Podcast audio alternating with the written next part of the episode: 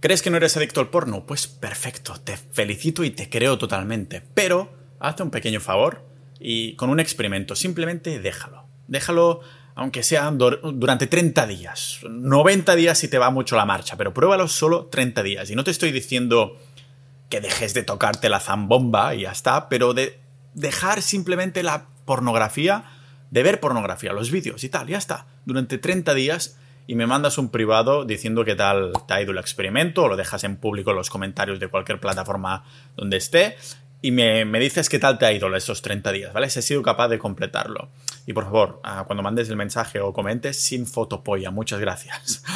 Cuidadín si estás pensando eso. Bueno, Pau, yo es que ya sé que no soy adicto porque lo puedo dejar cuando me dé la maldita gana. Cuidadín con esto porque es lo mismo que dicen los que son adictos a cualquier otra sustancia. Si haces el experimento y no caes en la tentación de fallar, pues felicidades, te acabas de demostrar que realmente no eres adicto. No es que solo lo digas, sino es que además no lo eres. Desgraciadamente, niños de la vida, las estadísticas nos dicen que al menos un 20%, un 20% de vosotros tendréis más de una recaída antes de que pasen estos 30 días. Claro, si te sucede algo así, tus alarmas deberían empezar a sonar. Es verdad que la mayoría de personas que ven pornografía no tienen una adicción per se. O bueno, eso dicen porque la adicción al porno es el tipo de adicción más común que existe en nuestra sociedad, hasta el punto de que se ha estimado que entre un 3 y un 6% de la población es adicta de verdad, ¿vale? Llega a casi un 20% si hablamos solo de los jóvenes, imaginaros, 20% de jóvenes adictos y apuesto a que este porcentaje va a ir subiendo ah, con los años porque los niños cada vez miran pornografía más jóvenes. La adicción viene cuando no puedes controlar tus impulsos, ahí de simplemente de bajarte la bragueta y aunque parece una tontería que solo haces un rato a diario o algo así para desestresarme cuando estoy aburrido, es increíble lo que termina afectando negativamente a otros aspectos de tu vida personal. Cuando la gente se da cuenta, se sienta como avergonzada, ¿no? Entonces pasan a querer dejarlo, ¿vale? O a reducir el uso, pero de algún modo no pueden, no pueden, ¿vale? Ni siquiera de una forma temporal, igual que este perro que estaba escuchando ahora de fondo no puede parar de ladrar, que es un perro mega ultra peludo, que he llegado a esta casa de Estonia y me ha dicho el, tío, no, no le gusta que le toquen. Y yo he pensado, ¿seguro que no le gusta que te toque, le toquen el perro? ¿O eres a ti que eres el propietario que no te gusta que te toquen el perro? Pues esto igual, no te toques la zambomba, que crees que te gusta, pero en verdad no, ¿vale? Pensad que en la encuesta que hice en Twitter, un 20% más de un 20% consumen pornografía a diario, diciendo que no es una adicción. Yo sí, consumo pornografía a diario, pero no es una adicción. Es como los que fuman, ¿no? A diario y dicen que no son adictos a la nicotina. Por favor, ¿vale? Lo estás haciendo a diario y es una sustancia adictiva. Vimos ya en el episodio anterior, en el 368, donde hablaba del porno, lo malo que es, lo malo que es con montones, decenas, casi centenares de estudios, lo malo que es para el cerebro, ¿vale? Afectando a la salud mental en general y también a marcadores de la memoria, a la fuerza de voluntad y hasta con trastornos, no trastornos, trastornos de orientación sexual. Creo que sí debería llamarlo trastornos porque los adictos van subiendo el tono de los vídeos que van mirando a medida que pasa el tiempo. Mirando hasta cosas trans, ah, que, antes, hace unos años no le motivaban ningún, de ninguna manera y ahora empiezan a subir el tono mirando hasta cosas ilegales o orientaciones sexuales que no son las suyas para satisfacer las necesidades de estimulación que cada vez es una necesidad que tienen de estimulación más demandante. Normal que después la satisfacción sexual en pareja, una pareja real, caiga en picado entre los usuarios y usuarias que ven pornografía de forma recurrente. Hoy más que ver cómo afecta a ver porno, vamos a aprender las causas y los motivos por los que nos es tan fácil volvernos y caernos adictos a la pornografía y sobre todo de una forma tan sutil, tan sutil y aceptada por nuestra sociedad. Al fin y al cabo, todo el mundo lo hace. Entonces debe ser algo bueno y natural, ¿no? No sé qué tipo de lógica es esta, pero yo también he estado en este ajo en algún momento de mi vida y supongo que tenía sentido cuando lo digo así, ¿no? Pero si hacemos el zoom out, ¿qué coño tiene que tener lógica de decir esto de, bueno, si todo el mundo lo hace es que es normal, natural y bueno? Si todo el mundo fumara también dirías que es normal y natural, por favor, ¿vale? Vamos a indagar en esto aquí, en este podcast multipotencial de Pau Ninja.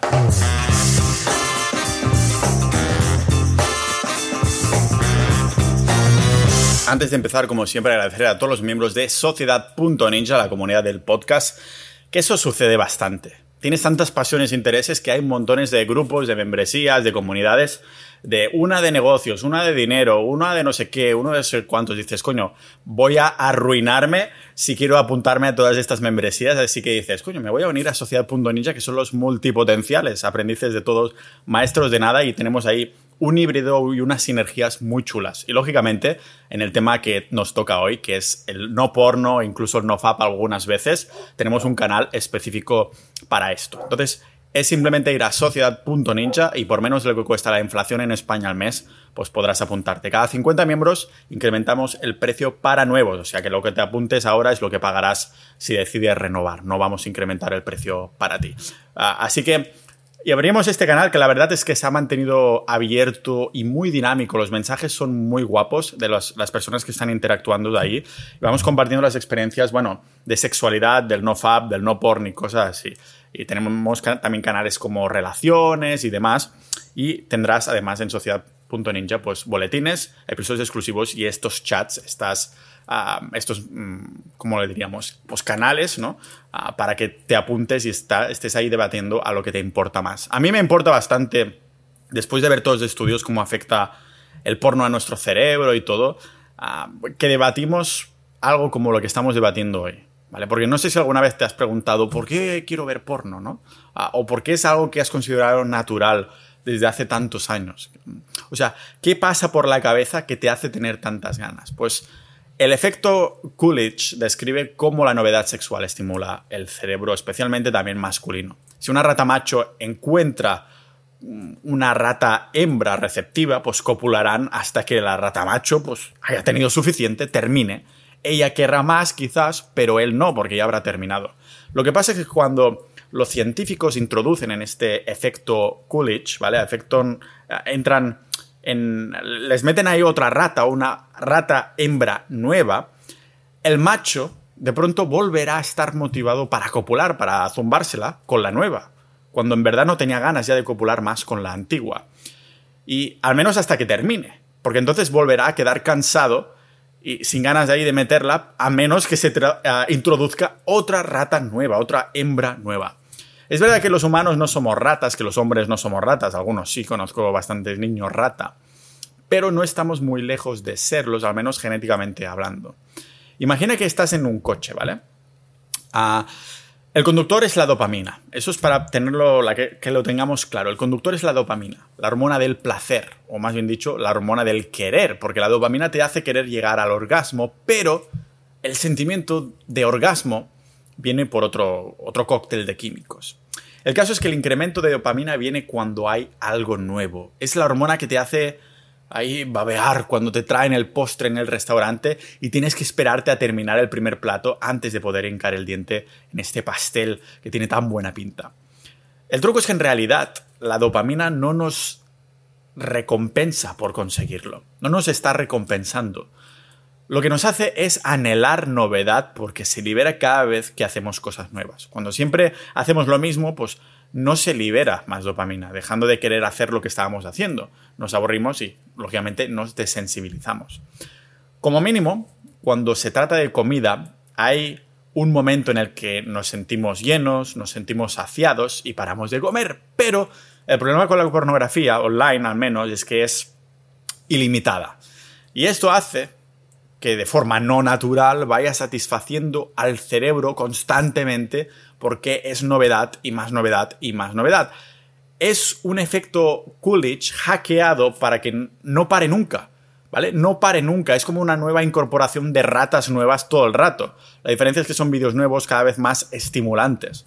Y estos estímulos sobrenaturales son los que nos dan como 100 veces más estímulos que los que recibíamos de forma moderada en la naturaleza, o más bien dicho, lo hacían nuestros ancestros. Cuando tenemos el, cerebro totalmente estimulado, este cerebro se protege a sí mismo al disminuir de forma natural la forma en la que se fuerza la recompensa, ¿vale? Disminuye de forma natural la fuerza, la intensidad de esta recompensa, lo que nos hace llevar a como a más frustración, haciendo que busquemos pornografía cada vez más y más extrema, más dura, ¿vale? Con el paso del tiempo. Otro efecto secundario ah, es, digamos, la educación sexual. Esto vendrían a ser, recordemos, los motivos por los que queremos ver pornografía, iniciando esta sobreestimulación por cómo nos afecta el cerebro, por el efecto Coolidge. Y después hay la educación sexual que recibimos viendo tantos y tantos vídeos. Pensad que los adolescentes, y ojo con esto, porque ahora hemos llegado a, un punto donde el primer contacto con la pornografía es sobre los 8 años. Y son chicos que nunca han tenido relaciones sexuales y terminan creyendo que lo que hay en los vídeos es como de verdad las mujeres reaccionan, hacen o incluso que les gusten de verdad en la vida real. O sea, que ven a una mujer disfrutando X y se piensan que esto siempre será así, ¿no? Hay como una estandarización, una educación sexual a través de los vídeos que, como digo, los adolescentes cada vez empiezan a ver más jóvenes, ya no son adolescentes, son preadolescentes. Pensad que cuando miramos estos vídeos, pues nuestro cerebro se está encendiendo. Eh, me refiero que se activa de alguna forma, lo hace para asociar lo que estamos viendo con un aprendizaje. Por esto se piensa que hay una relación directa entre la adicción de un adulto al porno, pero también con la edad que lo ven por primera vez, que hay, hay una relación directa. Y aunque sea tan malo para nuestra mente, demostrado ya con cientos de estudios, como comenté en el episodio de lo malo que es el porno, las restricciones de edad, pensad, de los portales, rollo Pornhub o así, solo son de un botón. Eh, o sea, te aparece un mensajito que dice, ¿tienes 18 años? ¿Sí o no? Solo tienes que pulsarlo sí o no. Ojalá hubiera sido la única barrera que hubiera tenido que pasar yo para entrar a las discotecas cuando tenía 16 años. Que el portero te preguntara, ¿pero tienes 16 años? ¿Tienes 18? ¿Sí o no? Y tú dices, sí, sí, ah, pues pasa. No, no, tenías que enseñar el DNI y todas estas cosas. Y claro, si tiene tanto impacto en nuestra educación, pues no es descabellado pensar que lo tiene también en nuestra manera de comportarnos, de, de relacionarnos con el mundo, con las mujeres, en el caso de los hombres, o de relacionarnos con el mundo en general. Algo que, bueno, ya ha dejado de ser una hipótesis. Sabemos que mucha pornografía es violenta y un estudio de 2021 encontró incluso que uno de cada ocho títulos en los vídeos de, de webs porno eran títulos con descripciones de actividades que una persona de a pie, sin sabe que no le están hablando de pornografía, categorizaría como violento. Claro, la educación y el comportamiento no serían un problema por sí solos si el porno no fuera tan altamente adictivo por los motivos que hemos mencionado anteriormente, ¿no? Pensad que la sobreexposición ilimitada es la que lleva a la adicción que, entre comillas, secuestran nuestros cerebros con los mismos métodos que lo hacen la cocaína o la heroína. Y esto no es una. Es un símil muy acertado, porque literalmente ah, la, la, cosa se pone incluso peor con el porno. Es aún más adictivo que la cocaína y la heroína. En el caso del sexo, que sea adictivo es algo que pues, la madre naturaleza ingenió para asegurarse que la especie sigue reproduciéndose. Si fueran. pensad que si tú mismo, ¿vale? Eres un dios y quieres que la especie tenga continuidad, pues no vas a crear mm, la característica de reproducción como algo voluntario, no, lo harás lo más adictivo posible para asegurarte el tiro, literalmente, ¿vale? Lo vas a hacer lo máximo adictivo haciendo que esa criatura le dé un montón de gusto, que quiera hacerlo y todo lo demás, es de sentido lógico. Pero claro, como ahora tenemos abundancia de la cantidad de porno que podemos mirar, el proceso de adicción sigue el mismo proceso como cualquier otra sustancia. Tenemos el antojo, tenemos la pérdida de control y tenemos las consecuencias negativas. Pensadlo un segundo. La evolución nos ha obligado a buscar comida y sexo para la supervivencia de la especie, lo que significa que somos muy susceptibles a tener una sobreestimulación de comida y sexo cuando hay abundancia. Esto hace que la pornografía sea el estímulo más fácil al que caer adicto y está respaldado por los datos.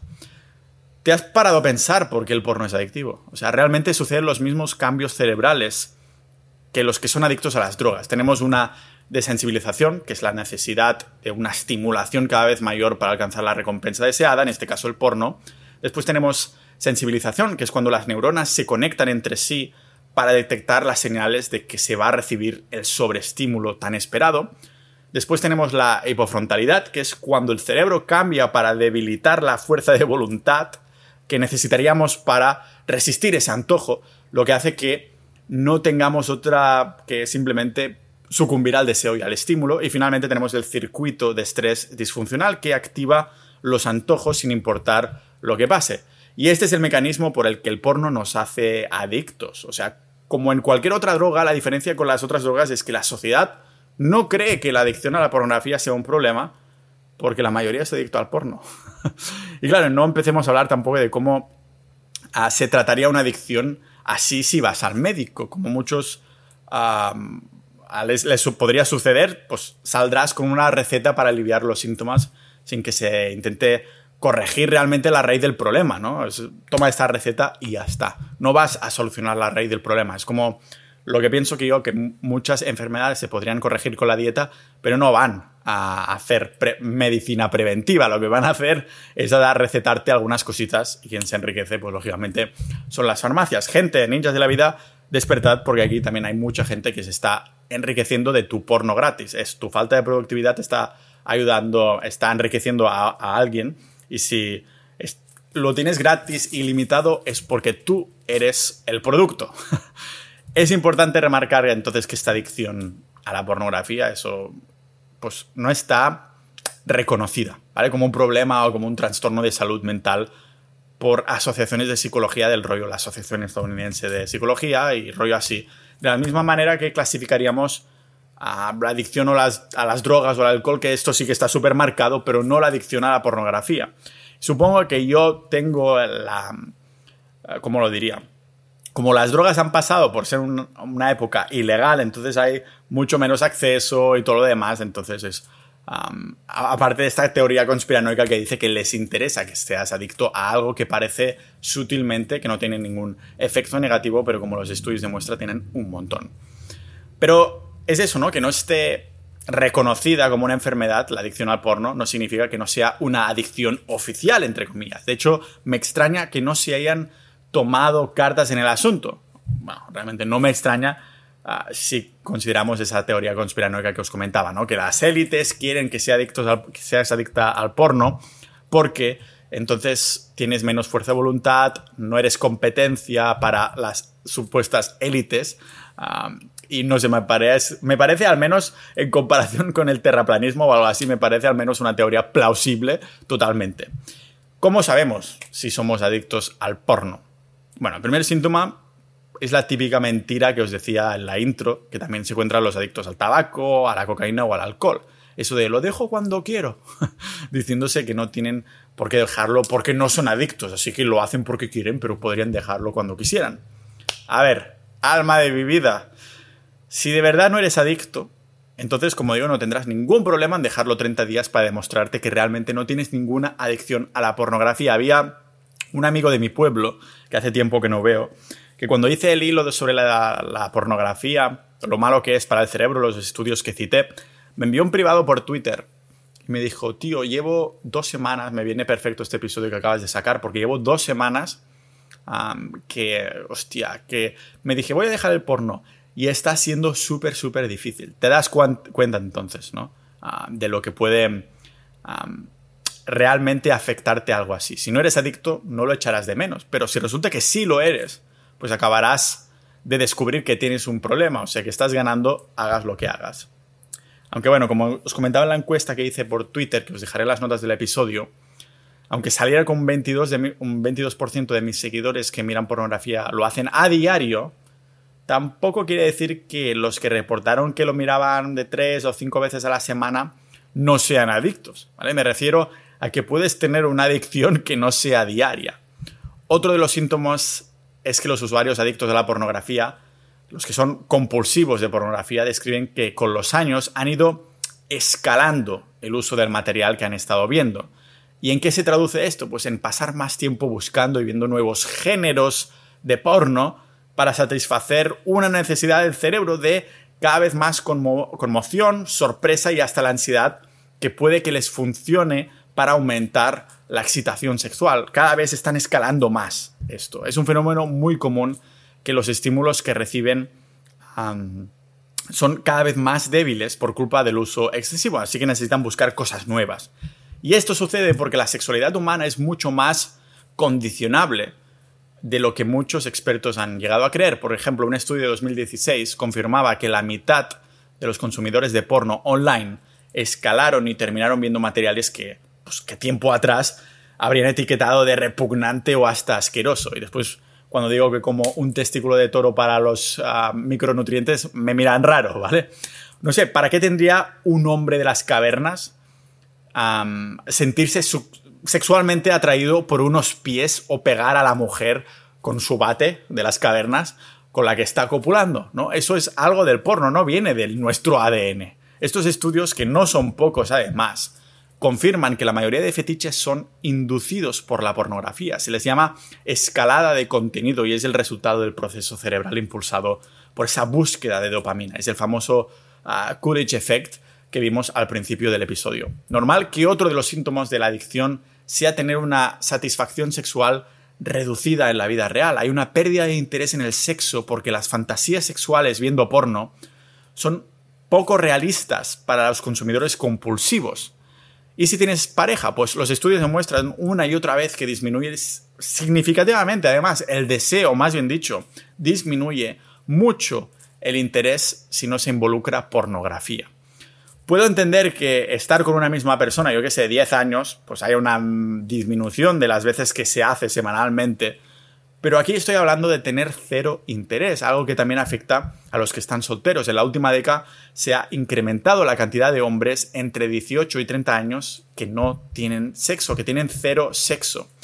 Cero sexo porque no tienen oportunidades, quizás, pero es que hay cero interés de entrada por parte de estos hombres según las estadísticas. O sea, prefieren tocarse la zambomba en casa antes que salir al mundo real a buscar mujeres de verdad. Cuando estás todo burro mirando porno, buscas vídeos que cuando terminas te das asco a sí mismo. Podría ser un síntoma de adicción. ¿Buscas categorías de vídeos que años atrás te hubiera parecido perturbador? Pues también podría ser un síntoma de adicción. ¿Empiezas a tener cada vez menos interés en el sexo real? También podría ser un síntoma de adicción a la pornografía. Pues compra mi curso de... No, que Eros es un adicto de la pornografía, coño. O en el mejor de los casos, un usuario compulsivo, lo que no mejora mucho las cosas porque la diferencia entre ser un consumidor compulsivo y un adicto es minúscula. El, compulsivo, pues mira vídeos de forma repetida sin una motivación específica, ah, que además usa para reducir la ansiedad. En cambio, ser adicto, pues significa no poder parar el comportamiento, aunque sea un comportamiento que nos lleva a consecuencias negativas. Me da igual si te tachas de compulsivo o de adicto, estarás de acuerdo conmigo a que el comportamiento compulsivo adicto al porno es un sinónimo de falta de control. Esto es lo que quería comentar hoy aquí. Sí que hay tratamientos de rollo terapia, grupos de soportes y, y medicación, pero antes el primer, como con cualquier adicción, el primer paso es darte cuenta de que eres adicto. Si no lo eres, no tendrás ningún problema en estar 30 días. Y si lo eres, prueba de estar 30 días y en el mejor de los casos vas a decir, coño, soy adicto, porque he hecho el test de estar 30 días sin, sin ver porno y me ha faltado ah, esto para pegarme un tiro. Así que, por favor, sabéis que el 80% de la audiencia que escucha estos podcasts son hombres, así que y somos los más propensos de caer en este tipo de adicciones. En mi caso personal, y hace unos años de, que dejé de ver pornografía por el libro que leí de Your Brain on Porn, que el autor murió hace un par de años, de nada que ver con la pornografía. Nos, no es que de no ver porno se murió, ni mucho menos. Cosas no relacionadas. Pero me parecía esta serie de episodios muy importantes de, de mencionar porque nos está sacando falta de motivación, nos está sacando inspiración, motivación, willing, willpower, ¿no? Ganas de hacer las cosas y te drena totalmente, ¿no?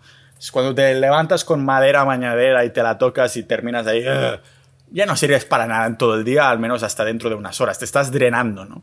Creo que tendría que hacer algunos episodios incluso de la retención seminal e investigar más ahí, porque la verdad estoy utilizando, como ya bien sabéis, el podcast como excusa para investigar de cosas que a mí me interesan.